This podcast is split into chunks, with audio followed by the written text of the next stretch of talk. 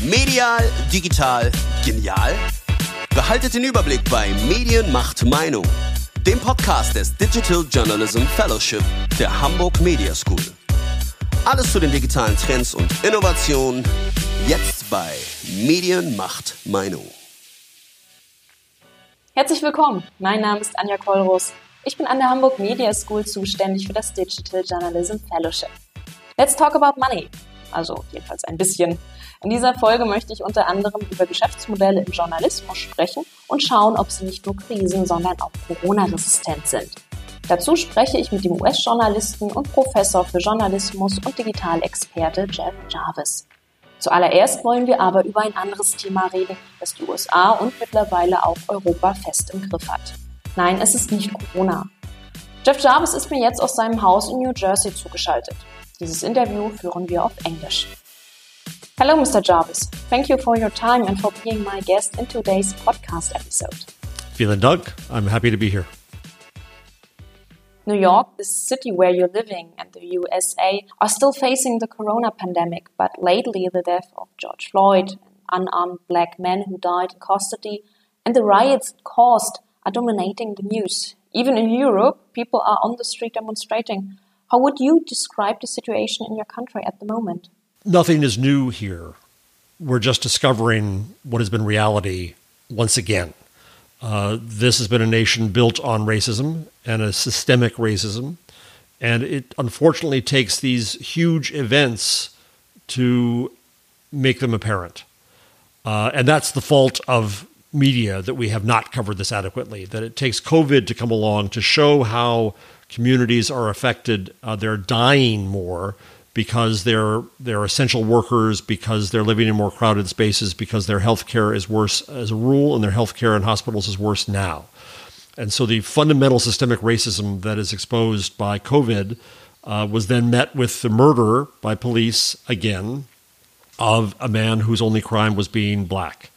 And so it took a 17 year old, very brave young woman who shot the video and put it up on Facebook, on social media, so that we could all see what was happening. And this has clearly been going on for a very long time. It is thanks to the internet and social media and people's phones and people's courage that we're finally able to see it and understand it better.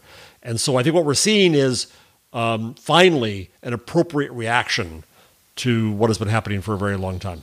Mm, you mentioned social media. When I think about media in the US, the controversial TV channel Fox News comes to my mind. What do you think? What role do the media play in the case of George Floyd and these worldwide protests we are having by now?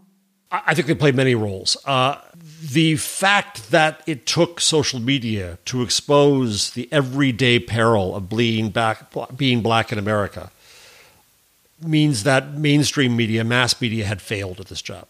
And we failed because too many newsrooms were run by people who looked like me, old white men. And our newsrooms were not represented. Uh, I've been seeing stories lately of editors rejecting stories about about uh, communities because they weren't big enough for mass media, and so we didn't understand. Um, and what social media enabled was for people who've always had voices to finally be heard. Uh, the hashtag Black Lives Matter is a platform for organization. More to the point, the hashtag Living While Black was very educational for me to see white people calling the police on black people, perhaps with a death sentence, for such activities as shopping or walking or bird watching. That was possible in social media. So the first failure, I think, is one of mainstream mass media not representing, not understanding, not covering the concerns of these communities. Then we have another failure on top of that, which you raise, which is the most uh, dangerous influence on democracy in the English speaking world, namely Rupert Murdoch.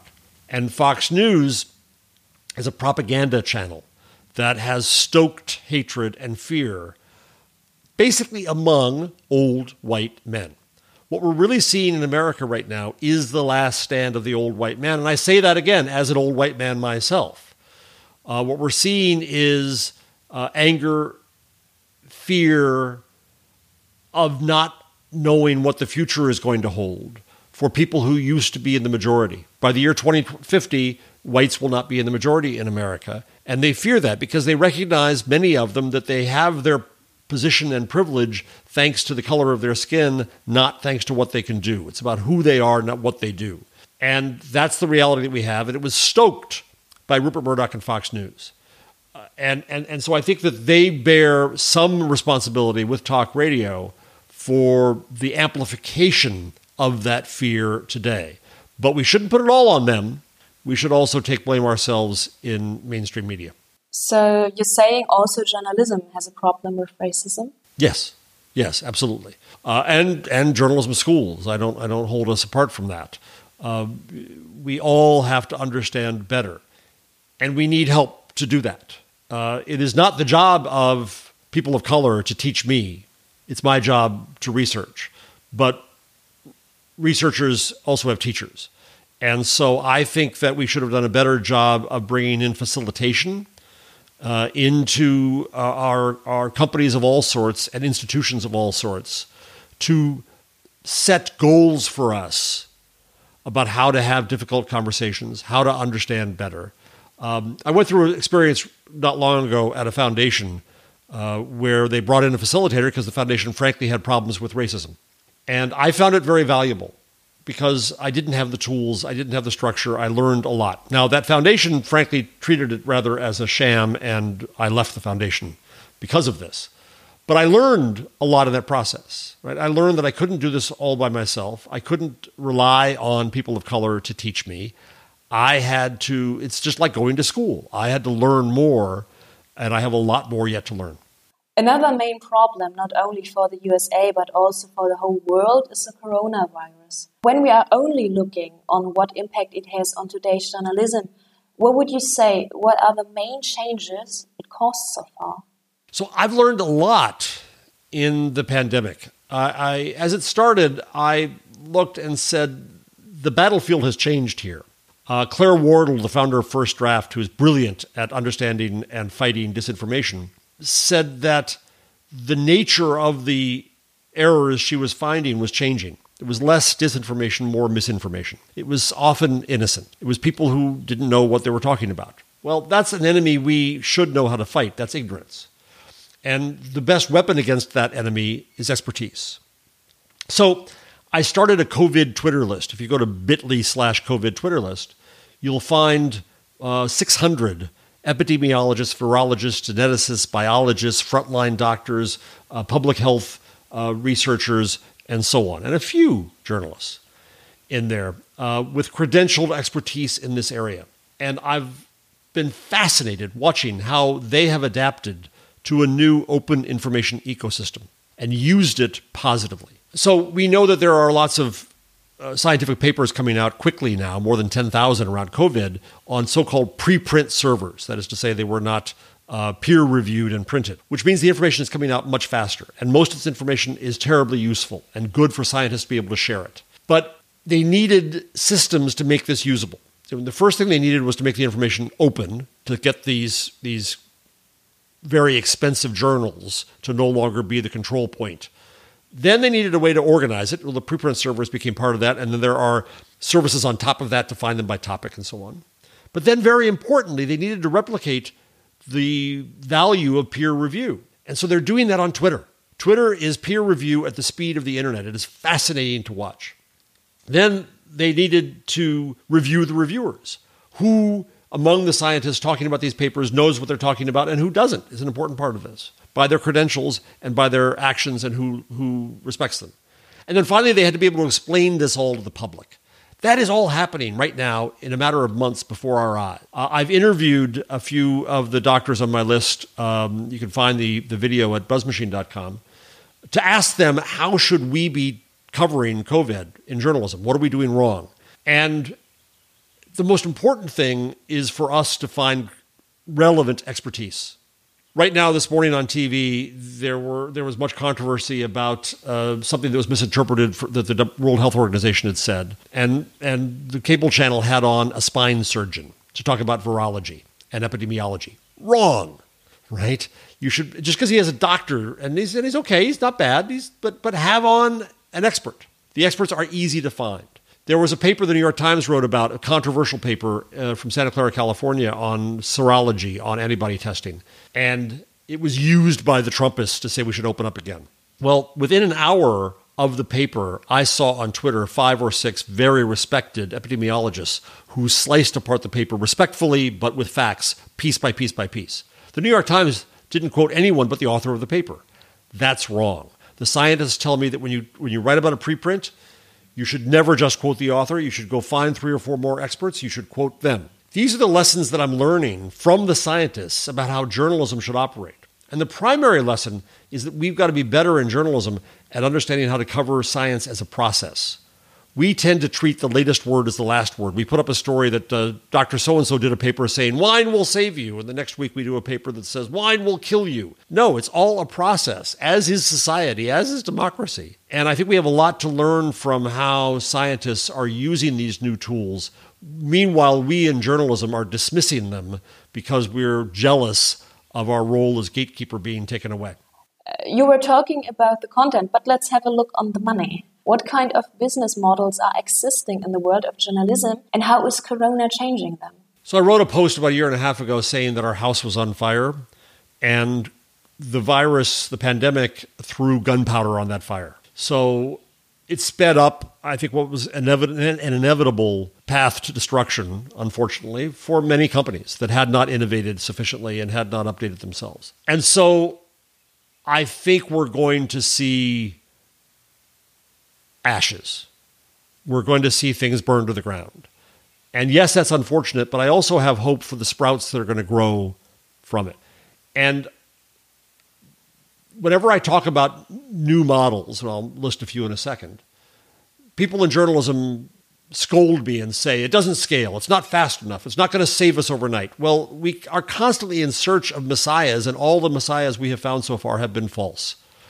We were not saved by tablets or paywalls or programmatic advertising or any of these things. Instead, what we're seeing is new small efforts that rise up uh, that will, I think, uh, in a very messy fashion, start to demonstrate new things that work. I wrote a post about a week ago uh, talking about a few of these. Uh, just for example, uh, there's a company in, in Canada called Village Media that starts uh, local news sites, pretty classic local news sites with local information. Um, they don't waste time rewriting press releases. They put them up from the town, they label them, they spend their time on reporting. Uh, they have new ad models, but they're still advertising models. Uh, they're getting contributions from their readers as well, and they're profitable. It's a way to build uh, for a town of 50,000 to 150,000 a decent business. I talked to a company in Norway called Innocode that is looking at uh, transparency as a service. Towns are better off if they're transparent, so there's business in helping them be transparent and even being paid by the town for that. And they've worked on that. Then I talked to a paper in Germany, in Minden, which I was amused. I saw a story in Die Zeit that they were delivering beer. But that's a story we have to love in journalism, and, and, and we have to, of course, think of it as a, a German stereotype, so we, we had to look at it. So I, I had an email with the publisher of the paper and he said that they'd already started something like this before. They have a, a fulfillment operation and delivery, delivering papers and, and advertising and all kinds of things. So when the coronavirus virus hit, they decided to start delivering things for the local merchants beer and shoes and office supplies. Now, is this going to make them rich? No. But it shows that they care about the local businesses, they care about the local business community, they wanted to try to help. And then I was talking about this with our news innovation and leadership class run by Anita Zielina, formerly of Stern and Der Standard and the NZZ. And she said, Oh, yes, Jeff, at Der Standard, uh, they bought, uh, when she was there, a bread company that delivered uh, uh croissant and rolls to you with your news every morning. Now, these are not models that are going to save journalism overnight, but they are innovative models that are going to be little sprouts that rise from the ashes. Uh, I'm quite fond of Spaceship Media, which convenes communities into conversation. I'm a fan of um, Outlier Media in Detroit, which answers people's questions. I'm a fan of City Bureau in Chicago that trains people to cover meetings and be collaborators in journalism. I'm a fan of Texas Tribune and the City in New York, which are newfangled non for profit efforts. There are a lot of efforts with models going out there, but I emphasize this is going to take time. What is your opinion on financial support by foundations or even by the state? Once again, we keep looking for messiahs.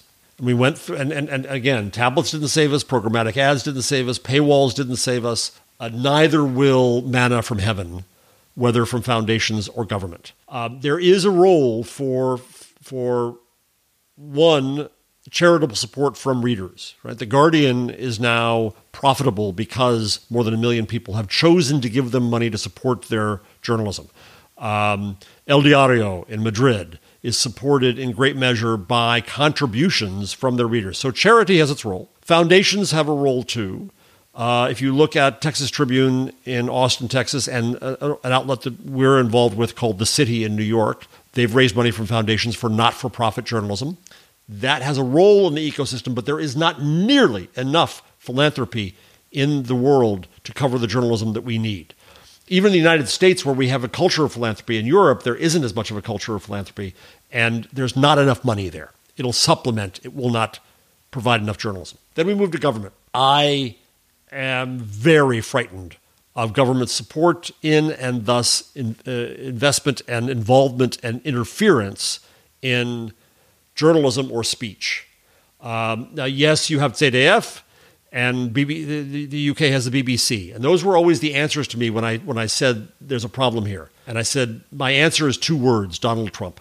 Well, then to my BBC backing friends, the answer is two words Boris Johnson, who's trying to interfere with the BBC. We should be separate from government. We should be independent of government. We should not be dependent on government. And um, now, that is an American view, uh, given our circumstance. And so I'm not suggesting that you should turn off ZDF tomorrow. Uh, it's a valuable asset, it works, it's good. Uh, God bless that you have that. But you also need a healthy, uh, independent, commercially viable uh, media ecosystem. And so we've got to concentrate not on some kind of rescue from on high, we've got to concentrate on making that future for our business. US news are often ahead of us when it comes to trends, information, developments. How is the situation for publishers in your country at the moment? And what should we maybe be aware of in Europe? it's very bad in the U.S. um, and, it, and it's obviously gotten worse from COVID, but it was already going bad. Uh, the, as a friend of mine pointed out recently, basically every major newspaper chain in the U.S. is now controlled, if not owned, by hedge funds. And we know what hedge funds do. They, they do what they do. They're, they're, it's their business um, to buy distressed debt, to sell off assets, to take cash flow, and they're not going to invest in the future. It's just not what they do. Other chains are owned by families, but those families, God bless them, are impatient. They've been patient for a long time. They've lost that. They, they, they, they really don't have the, the guts to invest in innovation much. So that's the state of the newspaper business. You have companies like uh, Gannett and Gatehouse merged before Corona, and their stock has plummeted. Uh, McClatchy, which has a very smart CEO, is in bankruptcy because of its pension obligations, but it's still now going to be controlled by a hedge fund. Uh, Tribune uh, is a disaster controlled by a hedge fund, and on and on and on. So we know what's going to happen there. They're not going to invest.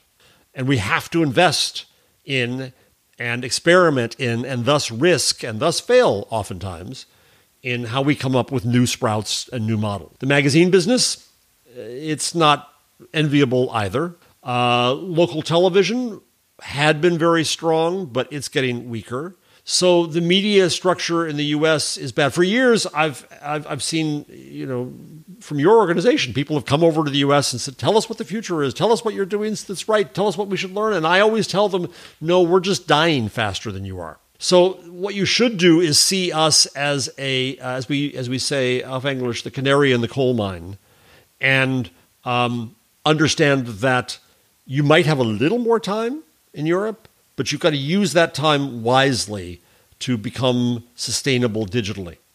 You mentioned The Guardian in the UK, where people donating money to the paper. Should we also invest more in people's trust, maybe, so they will start supporting more the media?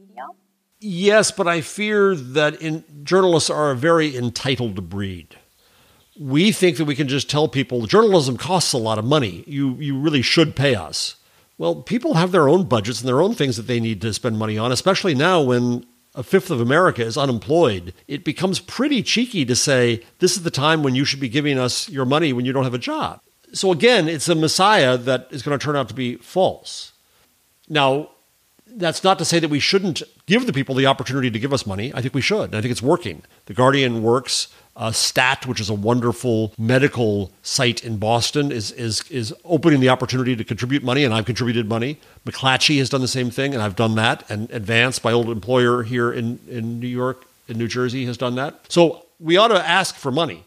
But the idea that if we make people trust us, they will give us money sounds like entitlement to me. And indeed, when I say that we've got to rebuild trust in journalism and news, there are those in America who will say, no, you're wrong. You think that everyone used to trust the news, and many communities did not. African American communities, Latinx communities, LGBTQ communities, immigrant communities were not represented by and did not trust us.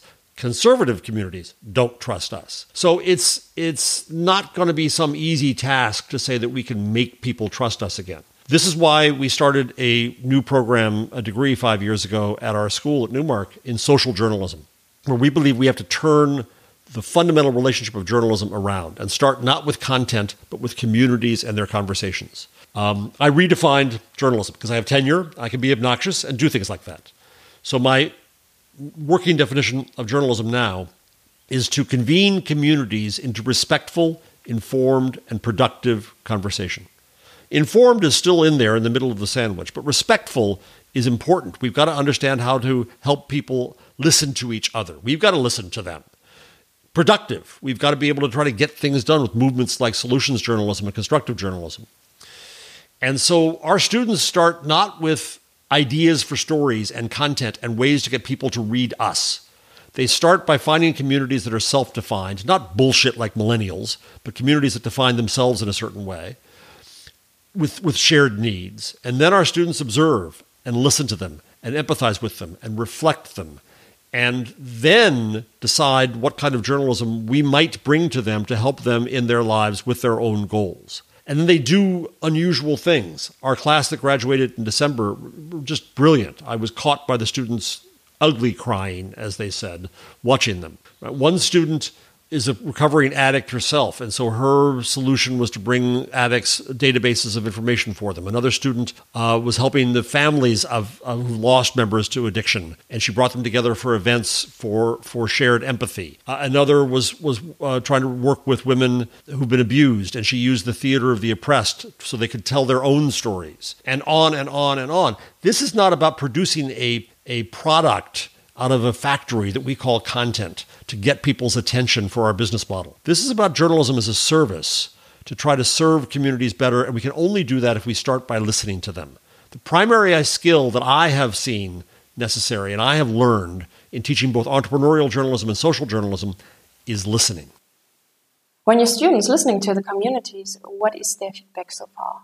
It's not feedback to what we do, it's listening to what their needs are. So when we have the new students come in in the fall, we have a panel of community leaders from the South Bronx, a, a, poor area where we happen to own two newspapers. Well, they have been newspapers. They're going to be primarily mobile now. And the students listen to them first and find out what their needs are before they imagine what the journalism is. We had a case, uh, an anecdote at the school where one student was looking at both of our degree programs, and uh, she heard our brainwashing in social journalism, and then she went to the other program where, the, where it's very very common was told, well, come up with a beat memo and five story ideas people want to read, and, and the student said, no, I can't do that. I don't know this community yet. I don't know what their needs are yet. I would bring my own prejudices and biases here. No, and she came into our program. Um, and, and so I think that I listen often to the words of James Carey, the late Columbia University professor, who says that society is a conversation. Journalism is not informed by the conversation. I'm sorry, journalism does not inform the conversation, it is informed by the conversation. Journalism starts with the conversation. We have to understand how to make that conversation better, as companies like Spaceship Media do. You, you wrote, Our house was already on fire the coronavirus just threw gunpowder on the flames. When we are talking about the corona pandemic and journalism, do we also have to talk about chances and not only challenges? I think so. I think that after the American presidential election 2016, we all concentrated on disinformation and manipulation and bots and Russians and all the bad stuff. And we thought we could pound out uh, the bad stuff as we went, which was uh, a fool's errand, I think. Come the coronavirus, as I said, I started this COVID Twitter list, and I, and I saw that our primary job was not to eliminate disinformation, but instead to amplify expertise. And I think when it comes to science, we have a better opportunity than with politics. That most people want answers, they want information, they want to understand how to be responsible. They have grandparents, they have children, they have jobs, they need to figure out what the hell to do. And they can turn to us.